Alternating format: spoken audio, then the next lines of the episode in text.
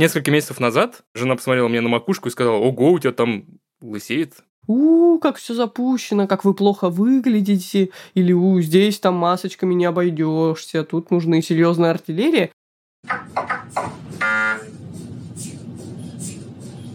Привет! Это «Прием» – медицинский подкаст Тинькофф журнала. Я Оля Кашубина, шеф медицинской редакции. А я Султан Сулейманов. Я, получается, официант медицинской редакции. На самом деле, я просто журналист, который раз в две недели приходит и начинает расспрашивать Олю и наших экспертов про то, как работает наше тело и как ему помочь быть здоровее. Сегодня я хочу поговорить про возрастные изменения нашей внешности, про все эти морщины, седину, то, с чем мы, с одной стороны, по привычке боремся, с другой стороны, непонятно, э, с этим вообще можно побороться, и насколько эффективно все то, что мы делаем. Интересно, конечно, что именно ты решил поднять такую тему. Мне нравится, мы обязательно об этом поговорим, а в конце выпуска подведем итоги нашего текущего челленджа. Напомню, вот уже месяц мы пытаемся не тупить в телефоны, ну и заодно мы анонсируем новый, совсем другой челлендж. Не забывайте подписаться на нас на той платформе, где вы нас слушаете, ставить звезды и писать отзывы, в которых вы рассказываете, чем вам нравится прием и о чем бы еще вы хотели послушать. А также не забывайте, что мы только рассказываем про медицину, но не лечим и не ставим диагнозов. Поэтому, если вам нужна медицинская помощь, обращайтесь за ней к реальному врачу. Мы недавно записывали выпуск про солнце, и с тех пор я думаю про то, как ведет себя наша кожа, что это не просто оболочка, которая защищает нас от вредного воздействия окружающей среды, это еще и орган, за которым надо ухаживать вообще. С каждым днем она становится все старее и старее. Ну и раз уж я заговорил про возрастные какие-то изменения, то тут сразу, мне кажется, можно пачкой довести не только морщины на лице, но и какую-нибудь седину, которая возникает, или облысение у мужчин, которое тоже возникает с возрастом, и тоже непонятно, можно ли с этим бороться, нужно ли с этим бороться, насколько здесь генетика передавливает уход за собой. В общем, у меня много вопросов. Забавно, что вроде бы мы говорим там про кожу и про волосы, да, а ведь волнует нас в первую очередь именно лицо. Вряд ли ты переживаешь, что у тебя там на руках где-нибудь, знаешь, в локтевом изгибе появляются морщинки или кожа стала дряблой. Вообще большую часть жизни все мы как-то одеты, и вот лицо — это та часть тела, на которую другие люди больше всего смотрят, и мы сами смотрим, когда подходим к зеркалам. И поэтому в первую очередь нас волнует именно его состояние и именно в нем изменения. Если взять всю нашу жизнь, то лицо наше меняется абсолютно от рождения и до смерти с разной интенсивностью, но тем не менее это происходит, и потому что у нас растет череп, и потому что у нас меняются пропорции глаза относительно размеров лица, нос э, меняет форму по мере взросления. Все остальное тоже у нас, условно говоря, выпадают и отрастают зубы. Из-за этого у нас немножко меняется вот эта нижняя часть лица, формы, пропорции челюсти, то есть абсолютно все подлежит изменениям, но из-за того, что это происходит довольно медленно, мы как бы не можем это зафиксировать, что «О, я постарел», и это происходит только когда мы внезапно видим у себя какие-то прям значимые изменения. И это, конечно, очень фрустрирует, потому что ты-то себя внутри ощущаешь со своими мыслями и своими планами на жизнь вполне себе обычным, и у тебя все хорошо, а тебе как будто такие внешние часики говорят, ай-яй-яй, тебе осталось не так уж и много. Не знаю, так ли оно выражено у мужчин, как у женщин, желание оставаться молодым. Я вспомнил свой вот этот ага-момент. В моем случае, мне кажется, даже не лицо так сильно играет роль, как волосы и их выпадение. С одной стороны, у меня довольно густые волосы без сильных залысин, и мне нравится, что они такие. С другой стороны, я еще там в институте, когда учился, у меня были одногруппники, у которых уже начались очень сильные, начали появляться залысины, кто-то начал уже лысеть. И я всегда думал, если у меня это случится, я не буду из-за этого переживать, я, в принципе, к волосам равнодушен, это жизнь, ничего страшного. Но Несколько месяцев назад жена посмотрела мне на макушку и сказала, ого, у тебя там лысеет.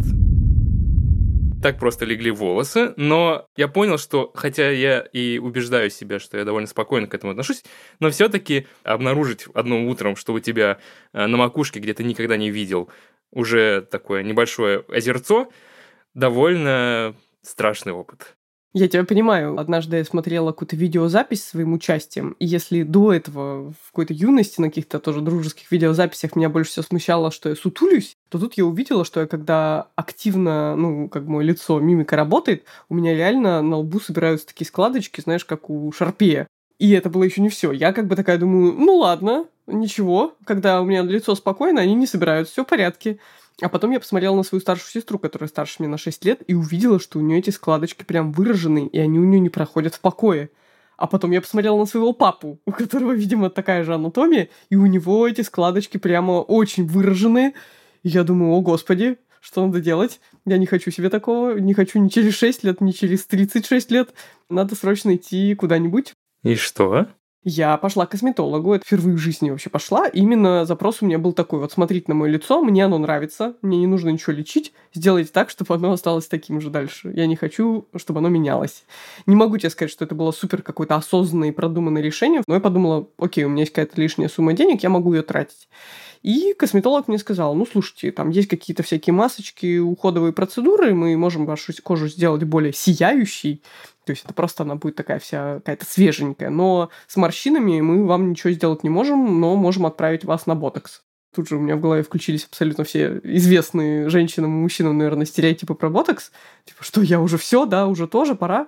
Но потом я пошла как раз к врачу на эту процедуру, и она мне сказала, что нет, это как бы правда глупость на тему того, что ботокс это какая-то услуга для пожилых которые пытаются выглядеть моложе. Им это делать бесполезно, потому что когда у них уже заломы на лбу и в других местах, где есть морщины, то есть глубокие морщины, ботокс уже с этим ничего не может поделать. То есть суть ботокса в профилактике морщин в том, что он делает так, чтобы, ну вот в том месте, где ты привык активно морщиться, ты не мог поморщиться.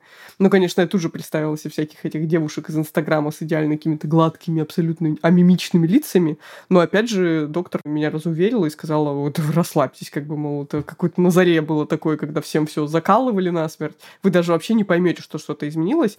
И о чудо, представь себе, я сходила, и вот мое лицо стало прекрасно гладким, и действительно через полгода отпустила.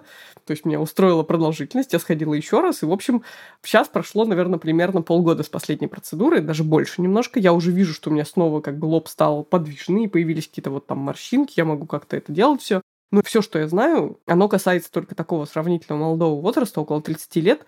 То есть, что делать, когда у тебя лицо как бы начинает опадать, то есть там в чем суть, у тебя мышцы становятся возрастом слабые, у тебя как бы начинает стекать лицо вниз, у тебя появляются вот эти вот как бы носогубные складки, уголки губ опускаются вниз, уголки глаз опускаются вниз. То есть, чаще всего пожилые люди, у них лицо чуть более грустное, чем у молодых, потому что как бы кожа такая стекает с лица. И вот что делать, когда такое происходит, я пока вообще не знаю, и не то, что предпочитаю не думать. Я думаю, что там, наверное, что-то сложное и очень дорогое, и, в общем, если бы была возможность как-то это предотвратить, я бы с удовольствием за это заплатила. Короткое примечание для наших слушателей. Я весь спич Оли вглядывался в ее лоб, он довольно-таки ровный, если что. Ну а про то, можно ли вообще отсрочить старость и что делать, когда подтекает лицо, он становится более грустненьким, чем было в молодости, давай спросим у косметолога и дерматовенеролога Александра Быканова. Стареть мы начинаем с того момента, как мы рождаемся. Наши клетки, они действительно в какой-то момент времени теряют потенциал на то, чтобы также активно делиться и воспроизводить себе подобных, воспроизводить ткань. И именно поэтому человек, допустим, с 20 там, до 40, до, там, допустим, 50 лет, может выглядеть довольно так бодрячком-бодрячком, а потом бац, и возрастные изменения могут ударить прямо как молот по наковальне. При этом все это генетически опосредовано, и повлиять на это невозможно. Что бы мы там ни делали, остановить как-то старение, вот именно остановить, или даже замедлить его невозможно. Как-то улучшить качество кожи в процессе, сделать так, чтобы морщины медленнее прогрессировали, Здесь поработать можно. Главное просто объяснить, что вы не будете выглядеть на 30 лет моложе. Это невозможно. Мы можем сделать чуть-чуть получше. Будет меньше морщин, кожа будет более гладкой, у нее будет лучший тонус. Но это не будет то же самое, что 30 лет назад. Нужно человеку просто объяснить, столкнуть его с реальностью. И косметология для этого, по сути, и нужна, чтобы делать чуть-чуть лучше эстетически. Вот. Но чуть-чуть лучше это не значит переворачивать всю внешность человека, разводить его и обещать ему, опять-таки, не остановить старение. Это невозможно. Ну что, Оль, заканчиваем досрочный выпуск, раз ничего нельзя сделать. Пора прощаться. До того, как мы попрощаемся, поговорим еще немного. Генетика сильно влияет. Значит ли это, что у меня есть модель в виде моих родителей, что я могу смотреть, как они старели, и как-то прицениваться и прицеливаться. Ага, у меня тоже подтечет лицо. Ага, у меня тоже седые волосы в 40 лет попрут. Или все не так напрямую, мне нужно еще там дедушек, бабушек и всех остальных проверить? Я тебе рассказывала про пример с моей старшей сестрой и папой, а еще есть моя мама, которая, например, в моем случае выглядит очень хорошо для своих 60 чем-то лет, и все это говорят, и она сама это видит, и при этом она подчеркивает, что она практически никогда не увлекалась уходом за лицом. Типа вот она говорит, вот, Полечка, тебе повезло, скорее всего, у тебя будет лицо такое же, как у меня. Я как бы смотрю на очень морщинистого папу, на довольно моложаво выглядящую маму и думаю, так, подождите, и как бы мне наверняка узнать, на кого я буду больше похожа. Если всерьез, то действительно генетика рулит. Генетика все предопределяет, так же, как она определяет наш цвет глаз, наш цвет волос. Скорее всего, такие вещи, как и состояние нашей кожи и ее скорость изменения с возрастом, она тоже определяет. Но другое дело, что родителей-то у нас двое, в каких комбинациях это объединится, неизвестно. Но если у вас и папа, и мама выглядят очень хорошо, или наоборот, очень рано состарились, то маловероятно, что у вас все пойдет по какому-то другому сценарию. То есть нужно примерно действительно ориентироваться на них, потому что какого-то шального, необычного, неожиданного гена, который в вашем случае сделает все иначе, скорее всего, нет. Просто надо смириться с тем, что мы не все в равных условиях вступаем в эту жизнь, и в дальнейшем тоже у нас у всех по-разному складывается эта жизнь. И вот все, что может делать косметолог или дерматолог или пластический хирург, он как бы просто улучшает ту данность, которая у вас есть, но рассчитывать на то, что вы усилиями косметики, образа жизни и чего-то еще генетику обманете, к сожалению, не приходится. То есть влезть в клетки и подкрутить там биологические часики просто невозможно. Поэтому, увы, действительно, все мы... Повторим судьбу наших родителей в этом плане. Что-то около того, да.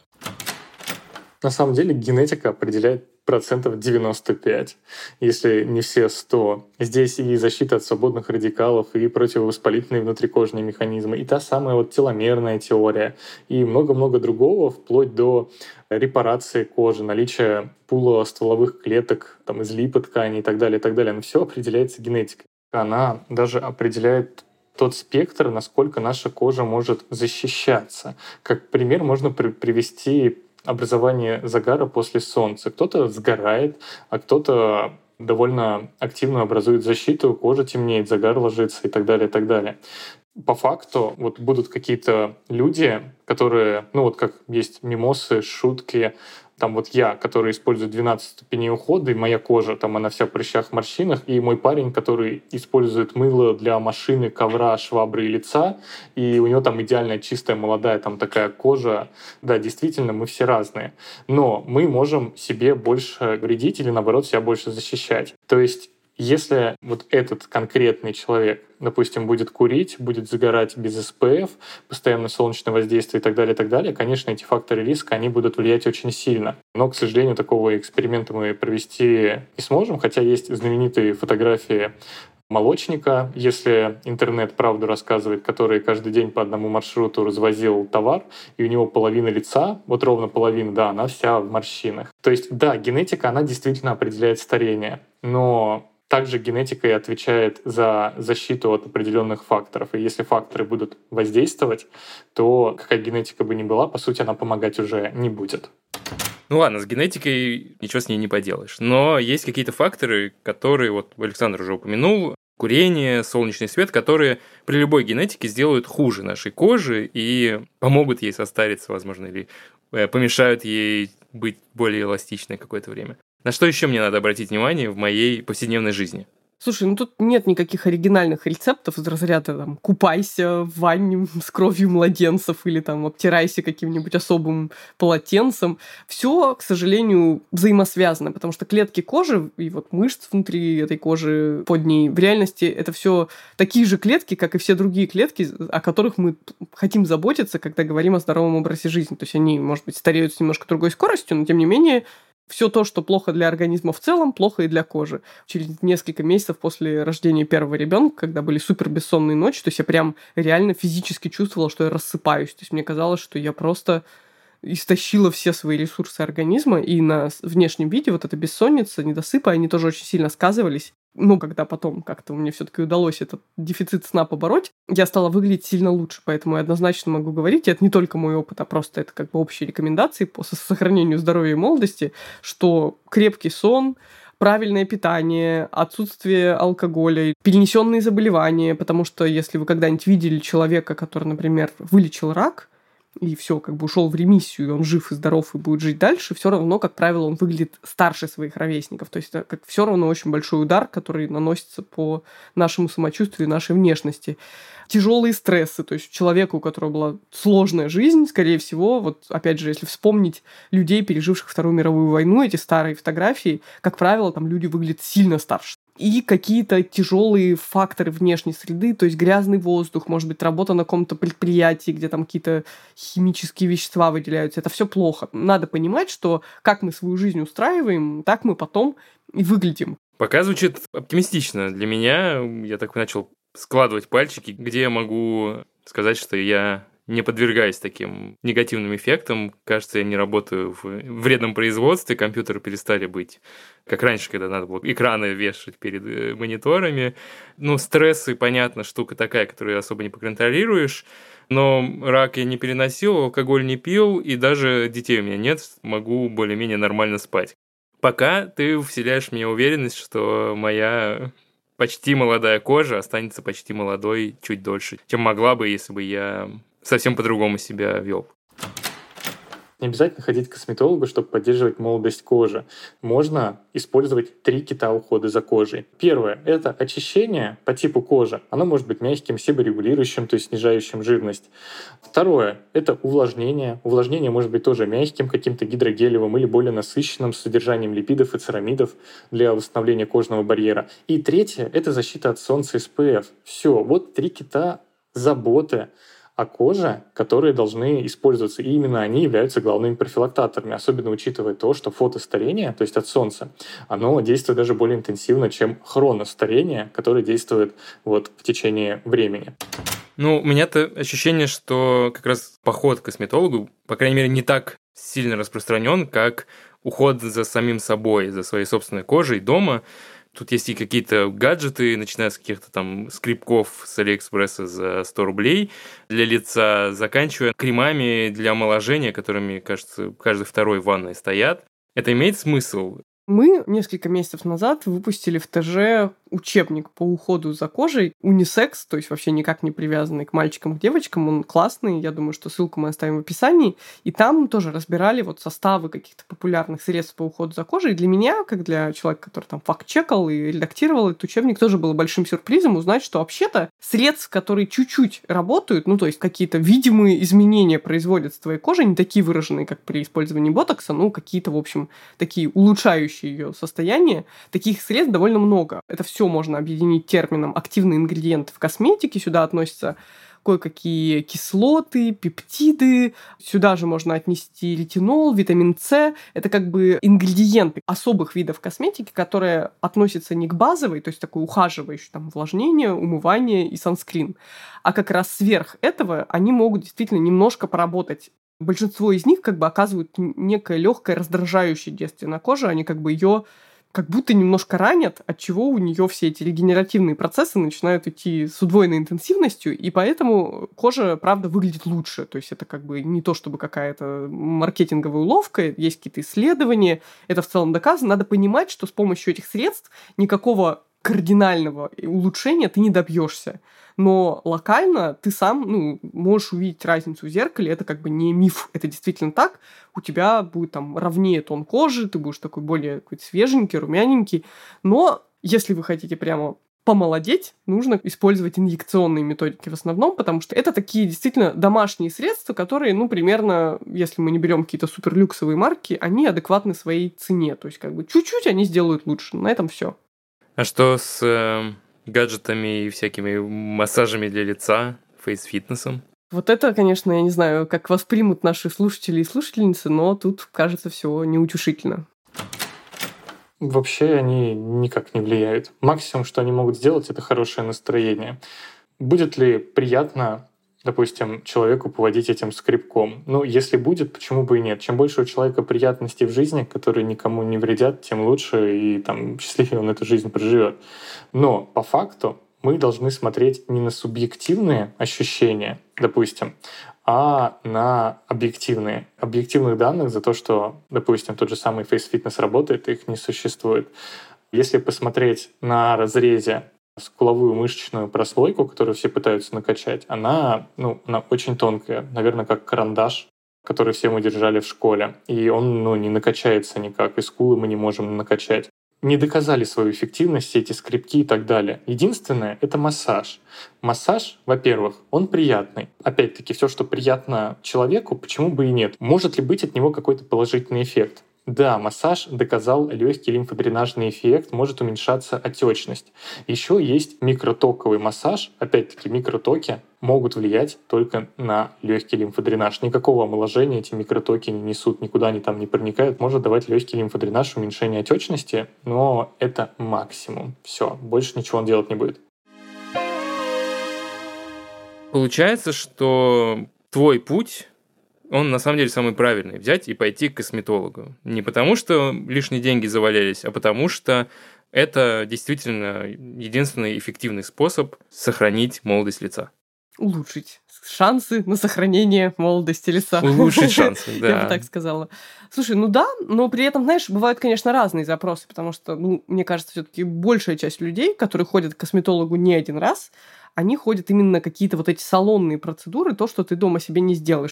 А еще часть людей, ну, как, собственно, я в первый раз, приходят и говорят, слушайте, у меня дома вообще нет ничего, у меня нет никаких кремов, никаких баночек, можете мне подобрать уход? И вот тут, кажется, как раз заложена очень большая экономия, ну, потому что косметолог возьмет себя, ну, две, ну, 5 тысяч, ну, 10 тысяч рублей, в конце концов, он тебе просто действительно может прописать какую-то комбинацию средств сразу. Он посмотрит на твою кожу объективно, у него не будет желания как-то тебя приукрасить и сказать, что ты лучше, чем ты есть, как ты сам себе можешь сказать.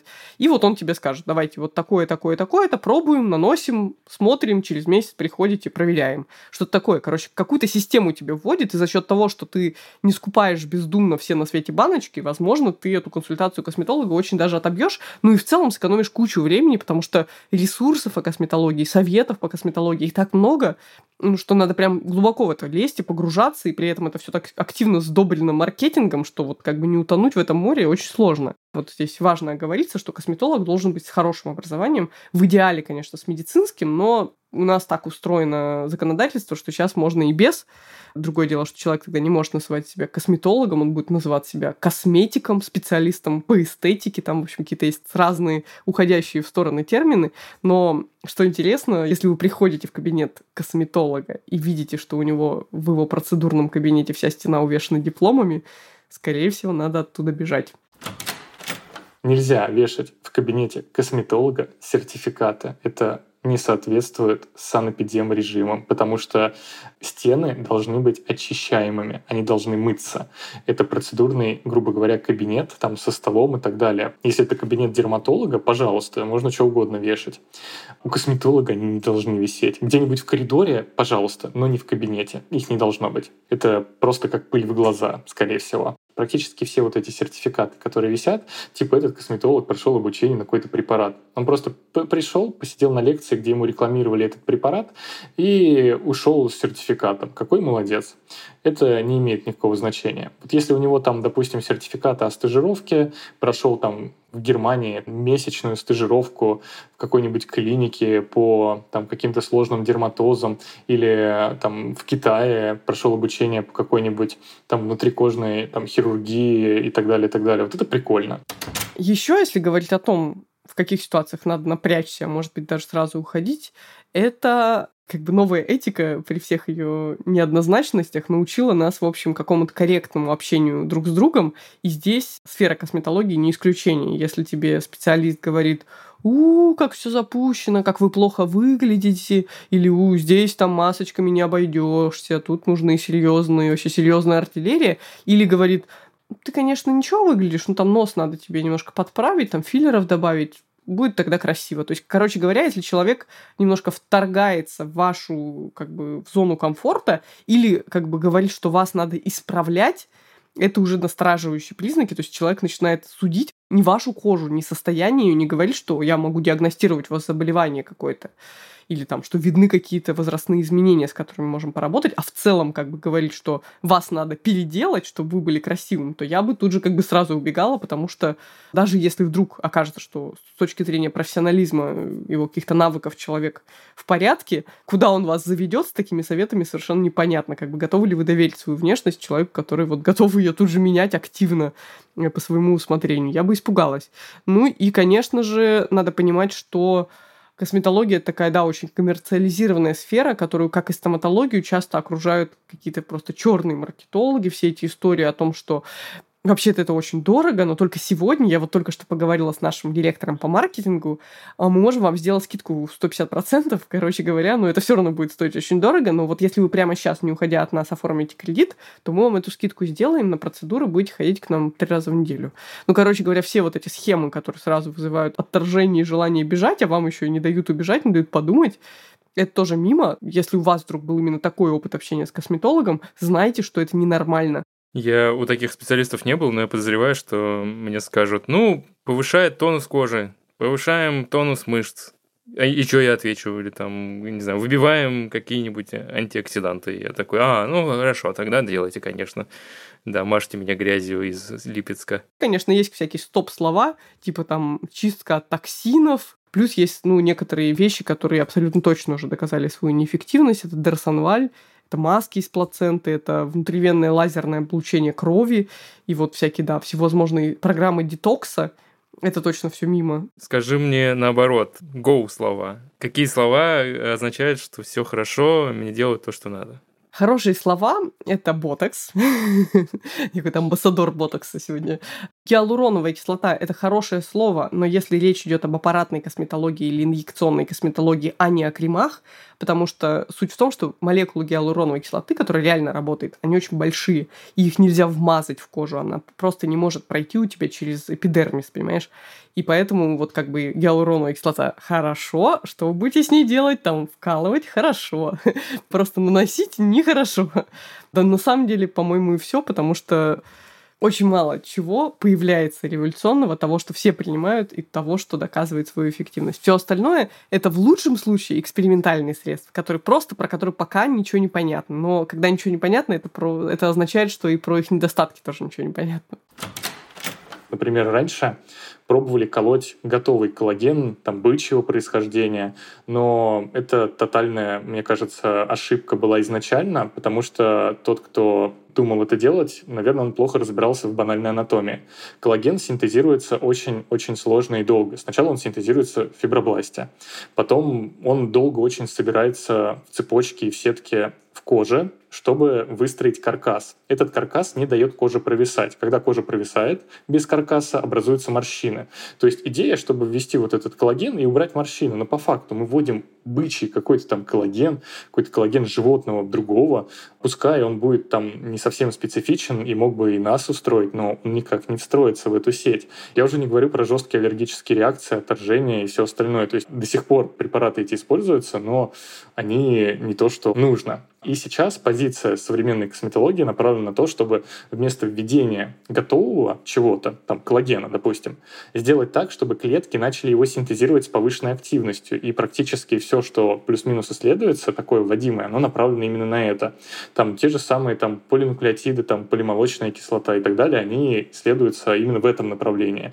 Таким образом, мы получаем две процедуры, которые имеют плюс-минус доказанный эффект и могут назначаться практически всем, кто хочет бороться со старением лица.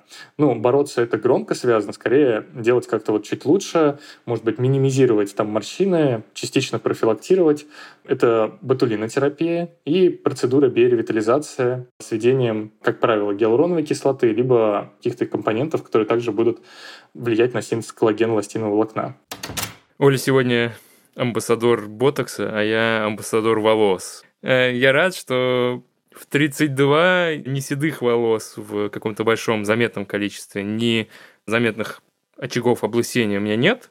Опять же, вопрос в целом тот же самый. Это все генетика? Ну вот у меня есть друг, который к тем же 30, у него пол головы уже седая. Не то чтобы мы сильно в разных условиях с ним живем, можно предположить, что, возможно, он более чувствительный и как-то больше стрессует по жизни, но в целом кажется, что ну, вряд ли он что-то такое пережил ужасающее, как все эти истории про э, посидел за ночь от ужаса. И получается, что это просто вопрос генетики, учитывая, что ни я, ни он как-то особо не ухаживаем за волосами. Или здесь тоже есть какие-то механизмы, на которые мы можем чуть-чуть повлиять? Ну, вот что касается волос, то это на 100% генетика. То есть ты можешь быть очень э, бережным своими волосами, можешь за ними очень ухаживать, но можешь посидеть в 30 лет.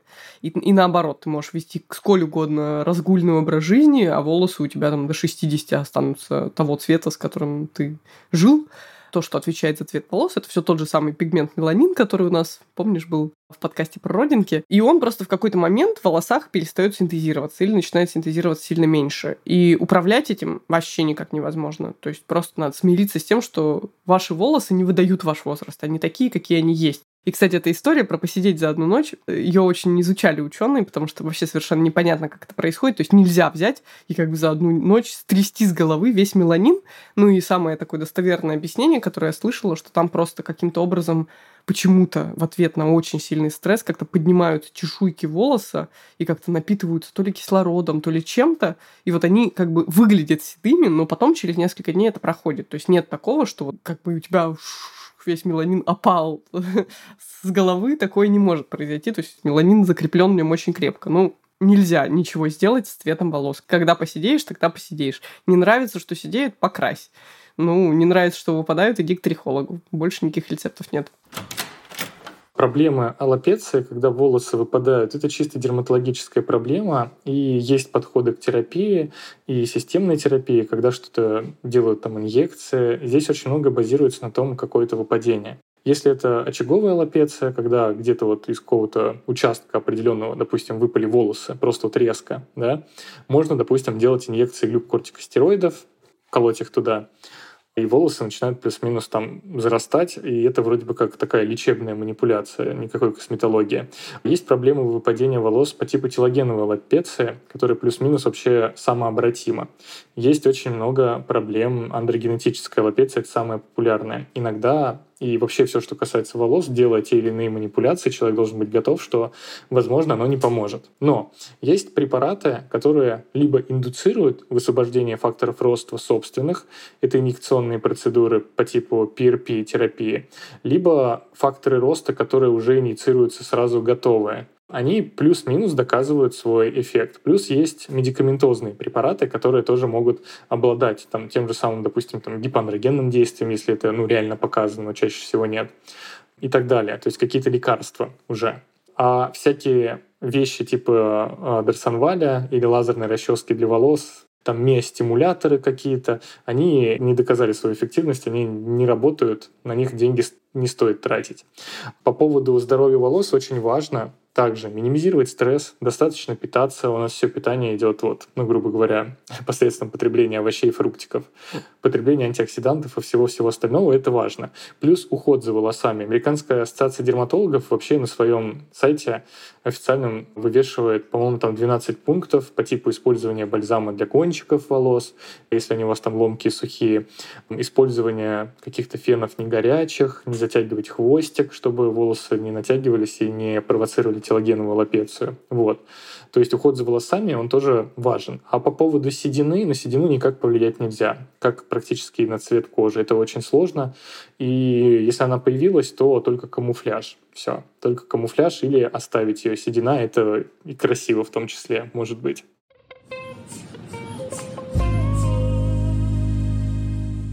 Кажется, мы разобрались. Но тут всплывает другой вопрос. А зачем? Зачем мы все это делаем? Почему вообще говорим про борьбу с признаками старения?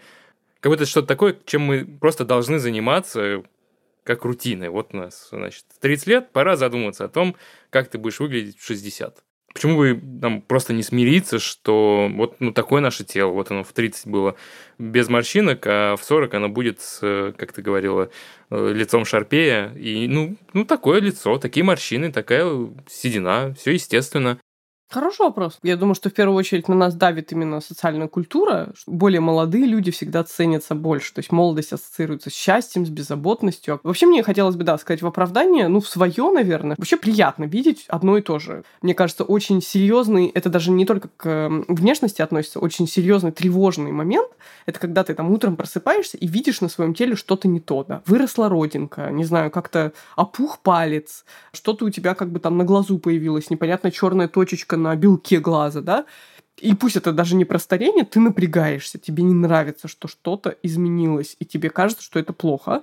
Ну и, соответственно, точно так же с старением. Когда ты видишь, что что-то изменилось, у тебя изменились пропорции лица, там, подбородка, лба, глаза как-то опустились, это тоже тебе не нравится. Это я не хочу, чтобы меня тетей называли какие-то там дети или обращались ко мне по имени-отчеству, мне от этого некомфортно. Да, смешно, что в какие-нибудь 14 нам очень хочется выглядеть на 18 и 20, а потом ну не знаю, ты чувствуешь себя, правда, как будто ты обманул всех, что такой ребенок в какой-то взрослом теле, ты как-то умудрился скрывать от всех, что ты внутри такой еще смешной, озорной, а к тебе там взрослые такие же тетеньки на полном серьезе обращаются, как бы не играют с тобой во взрослость, а по-настоящему. Ладно, давай поговорим про наше человеческое отношение к вопросу старения и к тому, как выглядеть, и к тому, как бороться с возрастными изменениями с Татьяной Дроздовой, исследовательницей эйджизма и соосновательницей проекта Young Old Lab. Скорее всего, такая история была всегда. То есть молодость всегда ценилась именно с точки зрения тела, с точки зрения физики. Конечно же, молодость всегда ценилась больше, чем старший возраст. Это не касается истории там, опытности, это не касается ума, это не касается какого-то статуса даже часто. Молодость с точки зрения внешности — это всегда большой социальный ресурс часть проблематики, которая связана со старением, которая связана со старшим возрастом, и это то, как люди, в принципе, воспринимают свое тело, как они воспринимают изменения в своей внешности. Пожалуй, что в нашем обществе эта проблема для женщин стоит более остро, чем для мужчин, потому что значительная часть самоидентификации женщины связана с ее привлекательностью или непривлекательностью для мужчин. И очень многие женщины уже с возраста даже 45-50 лет, это средний возраст, по классификации ВОЗ последней, до 45 лет люди — это молодежь, но уже с этого возраста люди жалуются, женщины жалуются на то, что они становятся такими невидимками в обществе, что они последние, к кому обращаются, что они уже не так заметны на каких-то вечеринках, в каких-то местах социализации, к ним реже подходят консультанты в магазинах, в том числе и в магазинах одежды, в магазинах косметики. Есть часто это повторяющийся таким рефреном в историях женщин такой факт. В целом это, конечно, уменьшает возможности для социализации, для какого-то получения опыта, общения позитивного. И, в общем-то, наше общество устроено так, что оно любит конвенционально красивых людей, и конвенционально красивый человек — это молодой человек. Я думаю, что изменения во внешности, они вполне могут вогнать и женщину, и мужчину в депрессию. И люди вообще по-разному переживают потерю участия своего социального ресурса. Здесь я это уже знаю от психологов. В общем-то, пережить вот этот кризис и найти в себе опоры, актуализировать себя на каком-то новом жизненном этапе как-то иначе, чем через внешность, это вызов, который стоит перед человеком. Это, знаете, кто ты уже, если ты не красавица, и кто ты сейчас, если ты не сильный мужик, который работает на 10 работах. Это как Лана Дель Рей, которая поет «Will you still love me when I'm no longer young and beautiful?» И есть еще такой прикольный мультик «Рапунцель» диснеевский. Мы его смотрим с дочкой. Вот мачеха Рапунцель, она занимается тем, что она ежедневно расчесывает ее волшебные волосы, таким образом поддерживает свою молодость. Но однажды все заканчивается. История приходит к тому, что Рапунцель от нее сбегает. И вот эта матушка Готель, ее так зовут, она не может пережить этот момент старения. Она переживает его страшно. Это страшное отчаяние, которое приводит ее, в общем-то, к печальному концу. Вот это яркий пример того, как человек, матушка Готель, не пережила кризис изменения внешности. Но, конечно, в последние годы, я бы сказала, даже десятилетия, под давлением общества современного, общества толерантности, инклюзии, общества разнообразия, есть тренд на большую инклюзивность в целом во всех сферах жизни. и города становятся более инклюзивными, и корпорации развивают diversity, развивают разнообразие на рабочих местах. И также этот тренд проявляется в мире fashion, в мире моды и в мире косметологии. На нашем веку мы точно застанем время, когда будет очень много старших лиц. Но даже в Москве, когда все было увешано плакатами московского долголетия, но это тоже имеет терапевтический эффект какой-то, потому что ты видишь на плакатах немолодые лица, и эти немолодые лица смеются, их зовут учиться, их зовут хорошо проводить время, и этим завешена вся Москва. И ты как бы думаешь, ну отлично, может быть, на мой век тоже хватит этой радости. Хочу отметить, что мы с Татьяной на самом деле говорили целый час, и это было ужасно интересно, и нам пришлось очень-очень-очень сильно постараться, чтобы вырезать самое важное, иначе вам бы пришлось нас слушать два часа, и это было бы уже, наверное, непросто. Но ответ на еще один вопрос мы все-таки включим в выпуск. Мы спросили, как сама Татьяна относится к процедурам, которые позволяют выглядеть моложе, и как отношение к этим процедурам у нас, как у общества, должно меняться в будущем. Это какие-то такие фантазии. Я надеюсь, что люди будут спокойнее относиться в целом к собственному омоложению. Но вообще я считаю, что нет ненормальных каких-то и нормальных желаний человека, ну, если они не затрагивают там свободу другого человека, не приносят вред другим. То есть в том, что человек хочет выглядеть моложе, ну, как бы я спокойно к этому отношусь. Хоть я и как раз занимаюсь проблемой джизма, тут я не готова, так сказать, брать флаг в руки и говорить, вы не имеете права делать пластические операции, вы не имеете права колоть себе ботекс и так далее. То есть я думаю, что каждый человек волен выбирать и хотя мне не близок подход омоложения, но кому-то он норм, и тут свобода выбора для меня важнее, чем какая-то антиэйджистская идеология. Когда я в первый раз ощутила последствия ботокса на своем лице, это было очень странное чувство какого-то такого, знаешь, тихого превосходства, когда я думаю, я могу выглядеть так, как я захочу. Понимаете? То есть я могу заплатить деньги и выглядеть хорошо постоянно.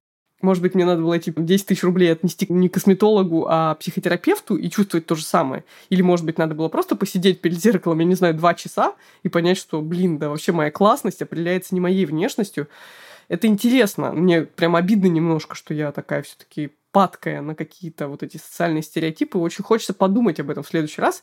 Ну и, пожалуй, я вот сейчас для себя решила, что я следующую инъекцию отложу. То есть я не хочу делать их просто потому, что как бы я решила для себя этот вопрос и просто по накатанной повторяю, повторяю их каждые полгода. И дело не в деньгах, не в том, что мне жалко, а в том, что я хочу понять, а могу ли я себе нравиться четко понимаю, что да, там я старею. Ну и что? А может быть, это как бы надо называть каким-то другим словом, не старением, а вот просто я меняюсь. Как бы, опять же, в 14 лет тебя это не парит, и ты думаешь, скорее бы я поменялся. Почему должно тебя это парить в 34, например? У меня возникла такая маленькая теория в голове, что чем привлекательнее себя человек ощущает, тем сильнее ему хочется сохранить вот эту свою внешность с годами, потому что, да, молодость и красота, они как-то рука об руку, хотя есть какие-то единичные примеры в массовой культуре, в массовом сознании красивого старения, когда уже человек в возрасте, который не сделал там, 200 пластических операций, чтобы все еще выглядеть на 35, все говорят, блин, как он красиво стареет, офигеть. Но, во-первых, таких примеров не очень много, во-вторых, все равно как-то базовый как будто бы подход в том, чтобы не перескакивать вот на это вот признание себя, ну да, я красиво состарился, а пытаться ухватываться за вот это прошлое, за то, что я был более-менее привлекательным и хочу это сохранить как можно дольше в каком-либо виде. В целом меня радует одно. Очень много влияния генетики, очень мало влияния нас самих на то, чтобы что-то всерьез изменить. Это значит, что рано или поздно нам придется принять себя или как-то понять, какие небольшие детали могут наше самоощущение улучшить. Ну вот, допустим, я, не знаю, увижу в зеркале седину, и в тот момент я пойму, что нет, пусть моя кожа будет вся в морщинах, но седину я не приемлю. Буду подкрашивать волосы и чувствовать себя прекрасно. Кажется, что тут важно вот свой социальный капитал набирать как раз не за счет внешности, а как раз быть с людьми, которые определенно любить тебя будут любого. Ну, если такие люди любят тебя, почему ты сам себя не можешь принять и любить таким, какой ты изменишься? Опять же, это, это абсолютно не призыв ничего с собой не делать. Почему почему бы не экспериментировать, если тебе хочется? Но болезненно цепляться за свое некое внешнее постоянство, это иллюзия того, что это вообще возможно, может быть, какие-то гипертраты, которые не принесут потом желаемого результата. Ты все равно никогда не узнаешь, ты счастлив поэтому или не поэтому, или почему-то еще. Вот так от скрипков с Алиэкспресса за 100 рублей к счастью принятию себя.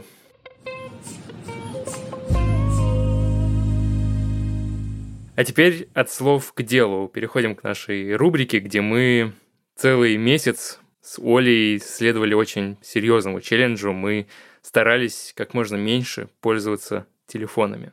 Оль, как успехи? Ой, ты так вкрадчиво это спрашиваешь, мне так не по себе сразу, неуютно так становится. Если мы берем номинальные успехи, типа на сколько процентов сократилось твое экранное время и количество разблокировок телефона, то особо похвастаться я не могу. Ну, может быть, я стала раз на 20 меньше, там, не 90, а 70 или не 70, а 60 раз в сутки разблокировать телефон. Ну и экранное время, допустим, на вскидочку оценю, за вычетом всяких навигаторов и штук, без которых сложно, где-то на час, наверное, сократилось. То есть не так уж феноменально, как мне бы хотелось. Я бы хотела тебе отчитаться, что я, в принципе, теперь телефоном-то почти не пользуюсь, но это неправда. В целом, я не против того, чтобы проводить время в телефоне с конкретной целью. И вот это вот та установка, которую весь этот месяц пыталась, по-моему, так же, как и ты к себе привить, зачем я сейчас беру в руки телефон? Она очень правильная. И потому что иногда у тебя есть абсолютно четкое объяснение. Я его беру, чтобы проверить там банковское приложение. Я его беру, чтобы прочитать какой-то текст. Это понятно. А вот как бы вот эта вот непонятная тяга, с ней надо бороться. И потому что она ворует у тебя время, и потому что она сулит в наши непростые времена тебе еще и лишний стресс, а как мы знаем, лишний стресс приводит к морщинам. Ну, должен сказать, что у меня, конечно, похожая ситуация. То есть, с одной стороны, выиграть час звучит, ну, вообще-то, блин, у нас их всего 24 в сутках. Да, вот так вот скажи мне сходу, Султан, найди свободный час в сутках. Ну, я скажу, не, у меня все забито, вот я работаю, гуляю с собаками, ложусь спать. А оказывается, где-то действительно вместо моих удивительных четырех часов в день в телефоне я могу проводить всего лишь три, хотя это тоже, мне кажется, ужасно большим числом и нормально себя чувствовать. Я тоже недоволен вот этим результатом из сухих цифр, потому что, ну, я думал, что действительно я там буду 20 минут в сутки пользоваться телефоном и довольно гордо отчитаюсь об этом. И даже моя попытка перейти на старый телефон, в котором ничего нет, она провалилась, потому что в нем буквально ничего нет, даже там мессенджер Telegram, которым я пользуюсь просто постоянно, я не смог туда установить, и я понял, что это довольно бессмысленная, да, попытка, но у меня будет телефон, в котором, не знаю, камера, браузер и э, звонки, и это не то, чем я пользуюсь действительно. Я все равно буду возвращаться. Но Та вещь, которой я горжусь, это то, что я более-менее научился не заглядывать в телефон по утрам. Есть промежуток примерно полтора-два часа с момента, как я проснусь, до момента, как я начну работать. Это погулять с собаками, позавтракать, сходить в душ. Раньше, в параллельно со всеми этими действиями, я все равно сидел в телефоне, смотрел, что там в соцсети и так далее. А тут я попробовал несколько раз. Вот просто я утром просыпался, смотрел на часах самые важные уведомления, если там, не знаю, мне родители вдруг писали ночью или что-то. Ничего такого не видел. Все, включал аудиокнижки, наушники и шел гулять с собаками. Потом завтракал, и ничего страшного не происходило. И мне это так понравилось, потому что Правда, есть такой момент, что ты можешь заглянуть в телефон с утра и как испортить себе настроение. Или кто-нибудь тебе гадость напишет. Или, что еще хуже, тебе по работе напишут, а ты, у тебя вроде бы до начала рабочего дня полтора часа, а дело какое-то важное, и ты там садишься раньше времени работать. В общем, вот этот момент, возможность не заглядывать в телефон первые пару часов дня, это мой главный выигрыш этого месячного челленджа. Это абсолютно тот челлендж, который я, как в случае с первым самым спортивным нашим челленджем во втором сезоне, хочу продолжить. То есть тот факт, что я недовольна, не означает, что я хочу все обнулить и вернуться к тому, как было. То есть мне по-прежнему кажется важным отдавать себе отчет в том, зачем ты используешь телефон.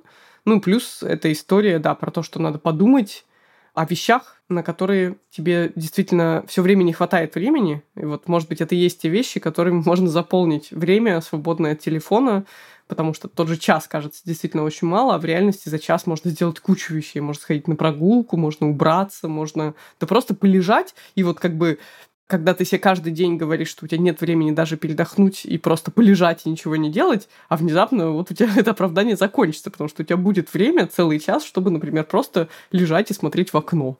И чем это плохо? По-моему, ничем. Ну, согласен, вряд ли я буду также корить себя каждый день за то, что я слишком много сидел в телефоне, но вот эти отдельные фрагменты дня, которые заполнялись телефоном незаметно, я постараюсь с ними хотя бы обращать на них внимание, а в лучшем случае бороться и заполнять их чем-то более интересным, более приятным и ожидаемым. Окей, что попробуем дальше? У меня есть идея для челленджа для тебя, Оля. Сам я не буду этого делать, потому что я это уже делаю, и будет нечестно делать это самому. Дело в том, что пару месяцев назад я сходил на чистку зубов. Я год собирался на эту процедуру, впервые в жизни сходил. Э, меня там час э, мучили, выпиливали все, весь зубной камень. После чего сказали, а ты зубы чистишь? Я говорю, ну да. Вот так вот, и показали, как правильно их чистить. Я говорю, ну, примерно, ага. А, а зубной нитью пользуешься? Я говорю, ну, да, вот там мясо, чтобы вычистить. Она говорит, а ты правильно пользуешься? И, в общем, выяснилось, что зубной нитью нужно не просто пользоваться, когда у тебя что-то застряло, а пользоваться каждый день и засовывать эту зубную нить аж туда под десну, вот там из основания зуба выковыривать весь этот налет, который потом превращается в зубной камень. Мы договорились через полгода встретиться с гигиенистом на такой контрольный отсмотр, и мне хочется ее удивить, что я не запустил свои зубы, а довольно хорошо с ними обращался после этой процедуры. Поэтому я буквально почти каждый вечер не просто чищу зубы по правилам, как она учила, но еще и прохожусь по каждому промежутку между каждой парой зубов зубной нитью. Иногда, когда мне совсем не лень, я еще ирригатором пользуюсь, и там еще купил маленькую щеточку, чтобы вычищать из промежутков между зубов, и ёршик еще, да, отдельно. В общем, у меня это стало немножечко обсессией, я не хочу тебя заставлять э, в такое ввязываться, но я хочу предложить тебе начать правильно чистить зубы. Не просто вот эти две минутки поерзать щеточкой, а действительно с зубной нитью, с э, вниманием к тому, как ты это делаешь, и последить за тем, как ты будешь себя чувствовать через месяц. Ух, на самом деле, да, я тоже знаю, что все это важно. Мы несколько статей выпустили в ТЖ о важности правильной чистки зубов и использования ёршиков, зубных нитей и так далее. Я, честно, приучила себя неотступно чистить зубы по две минуты утром и вечером, но это все. То есть я как бы считаю, что и так делаю сверхусилия, и дальше уже мне не хватает сил. Поэтому да, в течение месяца я готова попробовать, поизучать для себя этот момент, понять, насколько это комфортно или дискомфортно, может быть, получу какое-то удовольствие.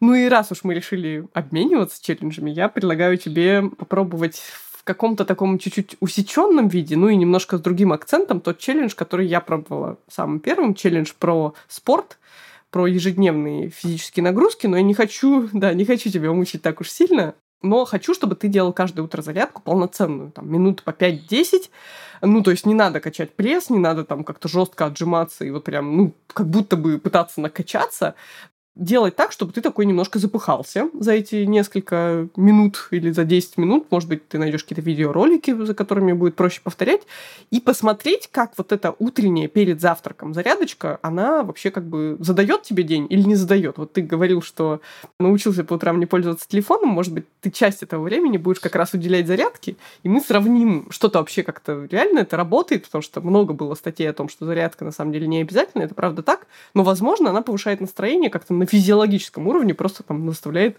какие-то эндорфины вырабатываться. Давай посмотрим, и ты потом расскажешь. Это был подкаст «Прием». Пожалуйста, ставьте нам оценки и пишите комментарии. Мы есть на всех доступных вам платформах. Это и Apple подкасты, и Google подкасты, и CastBox, на Яндекс Музыке и даже на Spotify. А если хотите поделиться своей историей, пишите нам на почту подкаст собака. А в следующем выпуске поговорим про слух. Готовьте ваши наушники. Если есть выраженное снижение слуха, которое требует использования слухового аппарата, то всю оставшуюся жизнь вы этими слуховыми аппаратами будете пользоваться. Вот этот миф про то, что ухо перестает работать, потому что есть слуховой аппарат, оно отчасти вызвано тем, что так или иначе с течением времени приходится один слуховой аппарат заменять на другой, на более высокомощный вот эта замена на более высокомощный слуховой аппарат, она вызвана не тем, что ухо решило, что оно не будет больше работать, оно вызвано тем, что те процессы, которые в ухе происходят, на данном этапе развития медицины, к сожалению, установить не получается. Я помню, что я начала тоже замечать, что есть голоса, которые я хуже разбираю. То есть, в принципе, сначала я вообще не считала, что у меня проблемы. Просто есть люди, с кем я говорю, я действительно не очень понимаю, что они говорят. У меня была такая коллега, мы вместе ездили в командировку в поезде. Но я ей сразу призналась. Она говорит довольно тихо, у нее высокий голос, очень быстро говорит. У нас хорошие отношения, я говорю, извини, я не всегда слышу, что ты говоришь.